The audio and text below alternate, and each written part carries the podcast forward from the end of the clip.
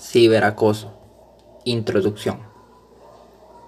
En la actualidad, al momento de hablar de ciberacoso, nos referimos a diversos aspectos como una de ellas es la intimidación a una persona a través de herramientas digitales como es el celular, computadora, tablets y entre otros medios más.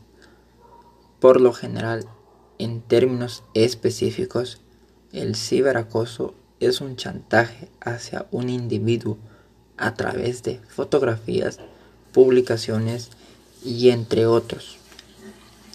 Hoy en día, en la actualidad, se busca parar contra esto, por el cual desarrollan campañas. Desarrollo. Según Alonso Áviles y Noto 2014, manifiestan que debido a las tecnologías estos problemas se presentan más en las mujeres. La mayoría de personas que atraviesan por estos problemas no saben de qué manera actuar frente a estos casos o por lo general no tienen una persona que sea de confianza para poder contarle sobre el tema por el temor de que no le vayan a creer o les vayan a tomar como mentirosos o también como exagerados. Una de las principales soluciones es la denuncia, la cual requiere de pasos tales como denunciar los comentarios del acosador en una primera instancia. Después se debe bloquear con el fin de rebuscar todas las pruebas para llevarla hacia una autoridad que será la comisaría.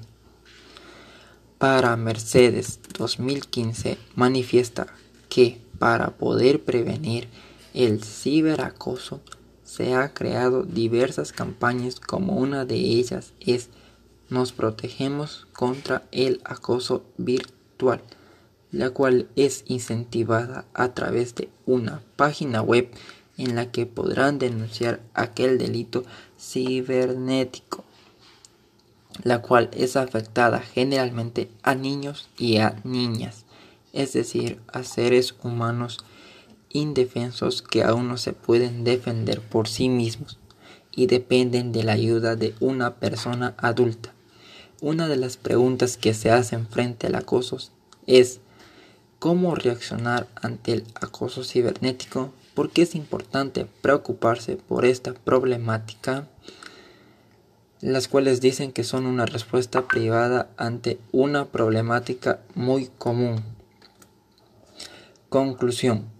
Para finalizar, el tema que se trató acerca del ciberacoso es que se buscó analizar y observar cómo en la actualidad muchas personas tienen problemas mediante las páginas web, es decir, mediante las publicaciones que se realizan y cómo las personas no toman conciencia ante este caso, por el cual existen diversas maneras que pueden parar ante esta problemática y es acudir a una persona mayor.